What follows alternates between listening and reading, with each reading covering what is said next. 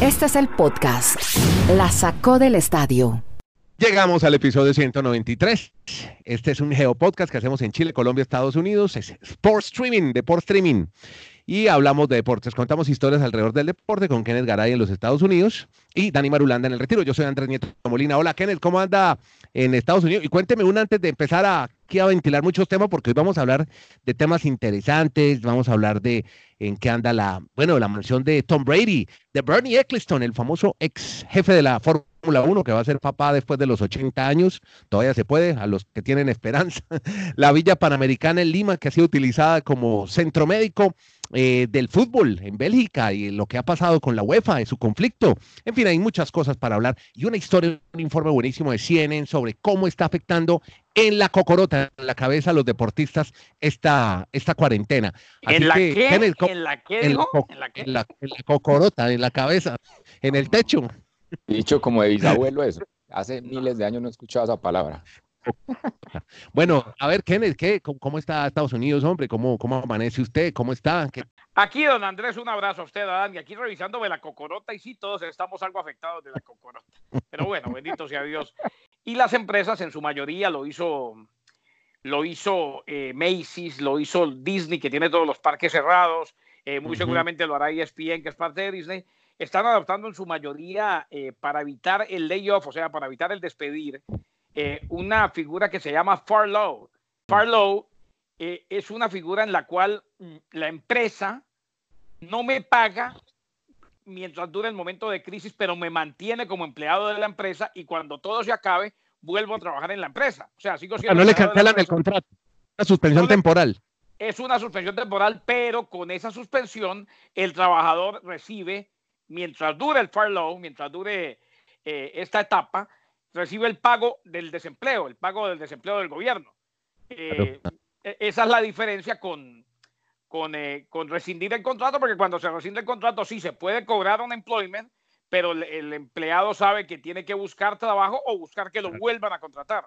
Bueno, eh, Marulo, lo saludo en el Retiro Antioquia, Colombia, porque seguimos con más cancelaciones de eventos, pero además hay una figura, una especie de seguro que cobran con esta cancelación sobre todo los británicos. Los saludo con esta información, esta historia. Dani Marulanda en Colombia, en el retiro. ¿Qué tal Andrés? Saludos para quienes, pues siguiendo este mismo tema del coronavirus acá en Colombia, pues yo manifiesto Andrés que, que, es un tema que va a quejar a todas las personas. Algunos tienen la posibilidad de quedarse en casa, pero ustedes han pensado en esa gente que vive el día al día, porque si no pueden salir, no tienen cómo comer esa, ese día, porque aquí la mayoría de la gente en América Latina vive de, del, trabajo informal. No, no, del trabajo, del trabajo informal, exacto. Eso es grave, Entonces, aquí la, la, novedad vamos a tener en Medellín la próxima semana es que va a ser obligatorio el uso de tapabocas en los sistemas de transporte masivos. Y nos referimos básicamente al metro de ah. Medellín, que es el único metro que tiene en este país e, ese sistema Colombia. Masivo, sí, En, Colombia. Correcto. y, con, Correcto. y con respecto a lo de, sí, con respecto a lo de el evento que va a pedir un seguro. No, no, es que te iba a decir algo, algo que vale la pena decir sobre este tema de tapar la boca. Mire, en Estados Unidos están recomendando, se puede usar hasta una bufanda, una, una bandana. Es más, un médico, lo oí en Today, dice, vi a un tipo con unos calzoncillos de la ropa entero, es tapar la boca, pero no es porque a uno se le pegue la enfermedad, sino que uno puede estar asintomático y puede estar contagiando a otra persona. Básicamente por eso, para evitar el contagio con los otros. Bueno, ahora Esa es la explicación, sí, señor. Bueno, entrando en tema de materia deportiva, porque hoy tenemos mucha información. Sí, el tema es que el British Open, que es el cuarto mayor de la temporada en golf, va camino a hacer lo mismo que Wimbledon. Es decir, cancelar esta temporada el evento y cobrar el seguro que tienen con respecto a pandemias. O sea, o sea son tan organizados en en el Reino Unido que tanto en Wimbledon como en el British Open en, su reglamento tienen esa posibilidad de que en caso de una pandemia ellos puedan tener por lo menos asegurado el tema del manejo de la logística del torneo. Exacto. Entonces se está esperando que las próximas horas ya sea oficial cancelar el torneo. Wimbledon se sabe porque obviamente no habría más época en el año donde haya pasto. Y lo mismo pasa en el, en el torneo de golf. Es muy difícil jugar mm, si no es en el verano europeo ese torneo y, y cobrarían obviamente sus seguros. Les iba a compartir un informe muy bueno que vi en CNN Sports, a ver ustedes cómo lo ven, porque tiene que ver con en qué andan las grandes estrellas, los deportistas élite, los deportistas top del mundo. Ustedes los han visto ya en videos, en redes sociales, pues entrenando en sus, en sus amplios jardines, en sus piscinas. Hay una, eh, una foto de José Mourinho con una bicicleta estática en su casa. Y resulta que han aparecido varios informes médicos que dicen que esos grandes jardines no son sustitutos para desintoxicar a los futbolistas. Y dice un informe, dice un doctor que se llama Greg Duncan, ha dicho que admitió esta semana que uno de dos jugadores élite, deportistas de alto rendimiento, no están durmiendo bien, preocupados por lo que viene, por los eventos que están por venir. Graham Porter, otro médico muy importante que trabaja para la Asociación de Futbolistas de Australia, dijo, mire, posponer las competencias, la cancelación de los entrenamientos, tantas instancias, el aislamiento, esto tiene un costo psicológico muy alto. ¿Por qué? Porque, por ejemplo, futbolistas, los futbolistas tienen unas, una, unos días muy estrictos. Los entrenos, como dicen en Colombia, los entrenamientos que son diarios, semanales, las rutinas semanales, tiempo para dormir, tienen unos horarios preestablecidos. Eso es vital para ellos como su trabajo y eso los está afectando de la, como dice Kenneth Garay, de la cocorota, la cabeza, y mentalmente están afectados. Entonces, eh, pues no sé, no sé cómo, cómo ven este informe. Pero a mí sí ya me empieza a llamar la atención. Ustedes ya vieron al Schalke 04, el equipo alemán, haciendo entrenamientos en cancha, ¿A qué volvieron? Están, están, divididos los jugadores, están, digamos que a cierta distancia entre ellos, pero uno ya los ve haciendo trabajos de campo. Incluso ha generado muchas críticas por parte de, mucha gente en redes sociales, pero yo no sé si los alemanes han tenido toda la seguridad de hacer lo que están haciendo en este momento con algunos equipos bueno, de fútbol. Es, tal, es tal el problema mental que esto genera, y, y, poco a poco vendrán problemas mentales a los jugadores y a todo el mundo, pero digo yo, en los atletas como tal, eh, más allá de jugadores de fútbol, sino atletas profesionales, que Canavaro, que es el técnico de uno de estos equipos chinos, dijo, eh, ahora que volvimos, el primer día fue muy traumático. ¿eh? Claro. Porque, los jugadores, como que me tocó quitarme la careta, quitarme el, tapabocas, el protector, y decirle, señores, ya nos sometimos a una cuarentena, ya podemos entrenar sin problema.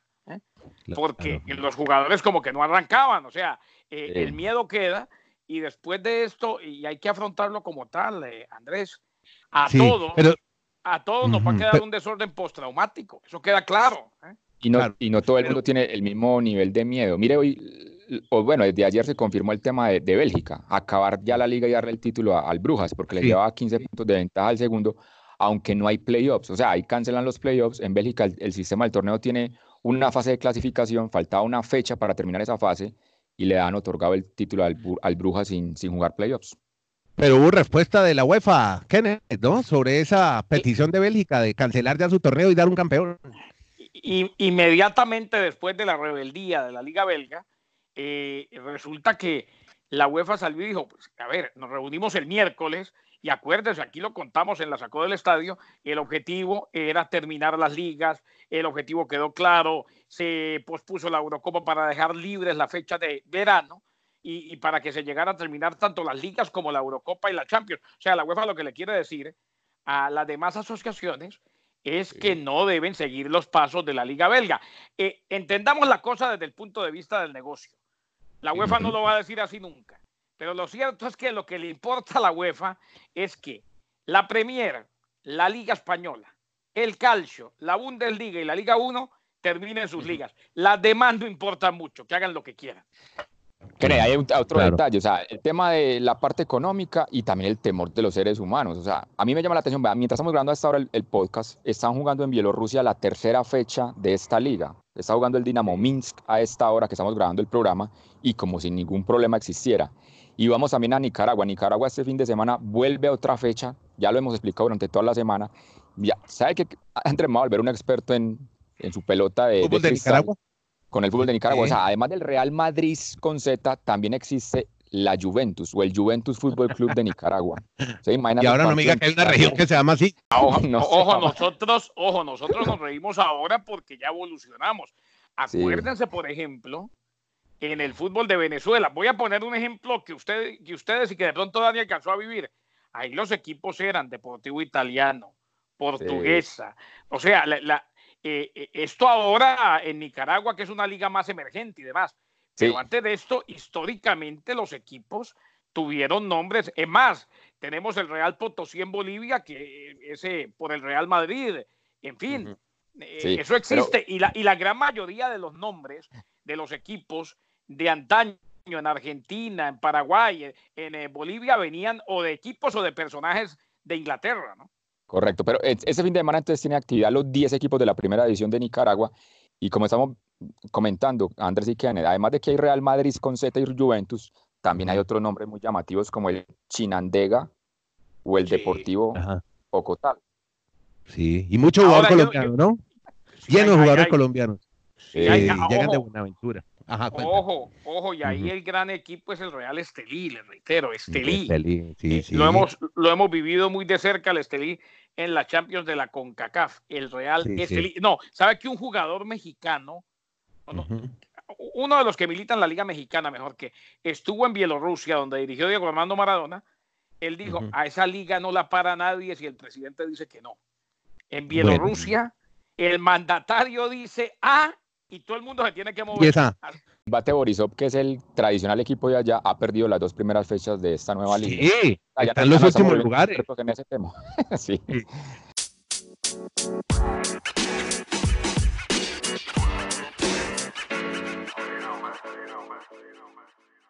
Vamos a hablar de NFL y NBA porque hay, no, hay historias muy buenas. Mire, eh, ustedes que han oído hablar, que no sé si usted, es que ayer la Sports Illustrated en su página web ventiló la posibilidad en lo que anda la NBA. Hay un informe de varias fuentes de la liga donde dice que se podría hacer un torneo en cuarentena para los equipos, pero equipos que fueran 16 equipos en una primera ronda reducida al mejor de cinco, dice el informe de CNBC y NBA, explorando la posibilidad de hacer un torneo que fuera en Las Vegas como única ciudad y jugar en una arena vacía. Esa podría ser una de las posibilidades que también creo que en Colombia están planteando una posibilidad igual para su liga profesional de fútbol. No sé, no sé qué tan avanzado puede ir este tema, Garay, en Estados Unidos que se comenta. Se ha hablado, se ha hablado y es, y es algo real. Se habla de una villa de confinamiento, como la llaman muchos.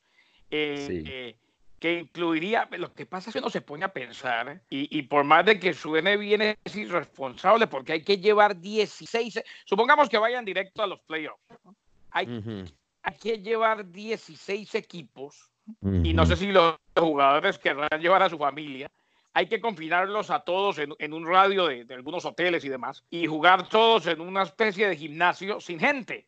Puede y hay que llevar camarógrafos y periodistas y asistentes y gente de seguridad. O sea, ahí hay más de 500 personas. Eh, claro, ojo, ojo, se puede dar, y, no nos engañemos, el público es sabido de que le den eventos en vivo. Si para algo sirvió esta carretera es para, para darnos cuenta que ver deporte de antaño funciona dos días. Al tercer día uno ya no quiere volver a ver ni la final del Maracanazo, ni la final del Aztecaso, nada. Entonces, ¿qué pasa? Eh, Vea, Marulanda. Eh, Ah, no, de acuerdo, de acuerdo. Es la verdad. Entonces, ¿qué pasa? Eso mismo, simplemente para establecerle el paralelo rápido, Andrés, eso mismo lo están planeando en, Inglaterra. Quieren en Londres reunir, pero uno se imagina cómo van a reunir a todos los equipos y no jugar en estadios, sino jugar en campos de entrenamiento de los equipos de Londres. ¿eh? Solamente para, la, para la televisión. Eh, porque es que, los, es que las pérdidas son multibillonarias. si no hay televisión, Podcast La Sacó del Estadio. En Twitter, arroba La Sacó Podcast.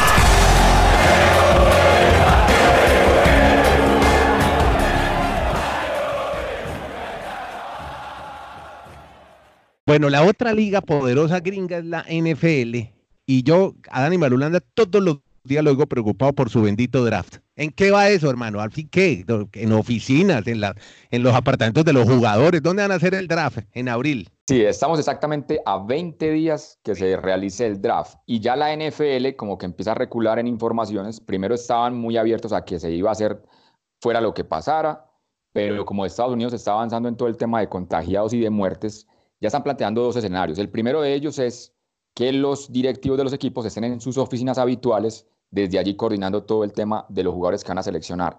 Dependiendo en estos días, de, esos 20 días, como vaya evolucionando la enfermedad, la otra alternativa que es desde, que, desde sus casas mejor, desde sus casas estén directamente coordinando todo el tema del draft. Ellos siguen empecinados de que el draft va a ser el 23 de abril. Esperamos que todo ese tema de la pandemia lo permita de alguna manera Kennedy Andrés. Y mientras todo esto pasa, Tom Brady está en una oficina de real estate buscando casa. ¿Cómo va la, la, búsqueda de su apartamentico de 70 metros en Tampa? Lo encontró con un amigo, una mansión, una mansión, una mansión que queda en una isla de Tampa también, que nos va a, a contar más detalles. Esa, esa mansión tiene siete habitaciones, nueve baños, tiene piscina obviamente, tiene dos botes que lo trasladan al estadio de, del Raymond James, donde juega ah, Tampa, a una distancia de 7 mil. ¿Cuánto es eso más o menos? Unos 20 kilómetros, creo, más o menos, que Más o menos, sí, claro. Pues. Y esa casa, es, el dueño de esa casa es Derek Jeter, el jugador ex Yankee, que ahora es el, uno de los copropietarios de los Marlins. Con él ha llegado a ese acuerdo. Y aquí me acuerdo las palabras de Kennedy cuando decía, esta gente vive en un nivel de vida que no, no, tienen, no tienen ningún problema en, estar de una ciudad a la otra, porque mucha gente estipulaba que no, que la familia Brady se iba para California porque todo le quedaba más cerquita, después que no, que iban a seguir en Nueva York por los colegios, nada. Ya ha dicho Brady, se va con su esposa, con sus dos hijos, a esta mansión en Tampa. Y mientras tanto, en Perú habilitan la Villa Panamericana para atender a los enfermos de coronavirus en, en, en Lima. Bueno, muchachos, estamos llegando. Pero nos falta, una nos falta un tema de, nos falta un temita de la NFL que Kenneth nos cuenta de Tua Tagovailoa, que es muy importante. resulta que Tua Tagovailoa, tiene razón usted, señor Madulanda, Tua Tagovailoa eh, se, se sometió a otra revisión médica voluntariamente. Le mandaron un médico de la NFL que habló con los médicos de los 32 equipos eh, para tratar de llegar a un consenso sobre en qué enfatizar o, qué era lo que querían saber exactamente en cuanto a la manera como está físicamente después de la lesión de cadera. Dicen que los resultados fueron espectaculares, extraordinarios. Así pues que eso es lo que se sabe hasta ahora. Claro, los equipos no lo han visto y muchos preferirían no arriesgar. Así pues que el tema de Tua Tagovailoa al menos se ve bien en cuanto a la revisión que le hizo el médico, a ver qué equipo se arriesga con él en el draft. Y esta noche, compañeros, los invito. Yo sé que ya la vimos, pero esta noche los invito a que veamos la NBA, pero en videojuego. Porque hoy, ah, ¿sabe por quién voy? Voy por, Derrick Jones Jr. Yo creo que. No, ah. Kevin Durant. Que, ah. Vea, yo voy por Derrick Jones Jr. Ah, el del Miami Heat. El de, hombre, por favor. Se enfrenta a Kevin Durant, Trey Young, a Harrison Barnes. gana Durant. Apostemos ya por BetPlay. Apostemos que gana Durán. Le doy una llave rapidito. Vea cómo van y lo, y lo transmite ESPN. Kevin Durant contra Derek Jones. Trey Young contra Harrison Barnes. Hassan mm. Whiteside contra Pat Beverly. Donovan Mitchell contra Rui Hachimura. Eh, Devin Booker contra Michael Porter. Andre Drummond contra DeMarcus Cousins. Zach Lavin contra DeAndre Ayton. Montrezl eh, Harrell contra Damantas Sabonis, el hijo de Arvidas Sabonis. Esto en cuanto a la NBA hoy. Te dijo, te dijo Donovan Mitchell. Donovan Mitchell fue uno de los primeros que tuvo coronavirus. Ya recuperado. Y, y, bueno. Véala, y eso se ve en ESPN, ¿no? O en, Twitch, en el eh, portal de no, No, no, no, en, ESPN, e e aquí en ESPN Canal Abierto, a las siete y media, y a las ocho y media pasa a ESPN 2. ¿eh? Ah, bueno. no y, en la TAM cómo estará la cosa, Marulanda? Ni idea, no sabemos si por estos lados lo transmiten. Eso, por aquí es internet pirata, eso por alguna parte se verá. Bueno, chévere, chévere ver esos partidos.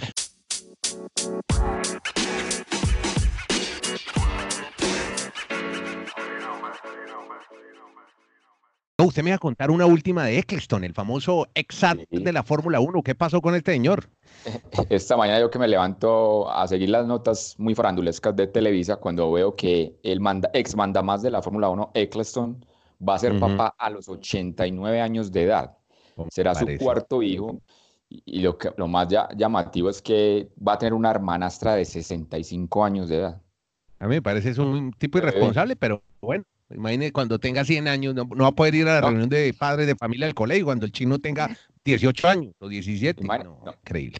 Ahí en el, en el, en el texto que, que, leíamos dice que el récord mundial es de 96 años como el padre de... ¿Quién sería? Porque yo sé que Picasso, el pintor, tuvo hijo también muy, muy tarde, el Pablo Picasso, como a los acuérdese que, según, acuérdese que según el, según el New England Journal of Medicine, 40 es el nuevo 20, 60 es el nuevo 40, 100 es el nuevo 80. El hombre no va tan mal. 80 años, me ¿quién, es, ¿Quién es? sus 20 entonces. Ya entendimos el mensaje. yo, soy, yo soy un bebecito de 26, divino. que salga a jugar con sus hijos. Bueno, listo, Kenny, lo dejo en Bristol, Connecticut, Estados Unidos, con Dani Marulanda en el retiro. Andrés Nieto de Providencia, en Chile. Hacemos todos los días este podcast. contamos historias alrededor del deporte. Sí, señor. Cuidado con los Pumas que ya van tres. Yo van tres, van tres. me tiene preocupadísimo. Van bajando los tres los Pumitas. Listo. Sí, aquí a Chile están bajando los Pumas. Gracias a todos. Cántele mi amigo el Puma entonces. Recuerde contarle a sus amigos que hay un podcast que se llama La Saco del Estadio. Está en todas las plataformas, en cualquiera, en Apple Podcast, en Google. Lo encuentra en Spreaker. Lo mismo que sugiérale a un amigo. Eso, eso es el voz a voz, ¿no? Oigan, el podcast está bien bueno, son 20 minutos contando historias del deporte. Muchas gracias a todos, suscríbase y síganos. Nos encontramos en el próximo episodio. Que la pasen bien.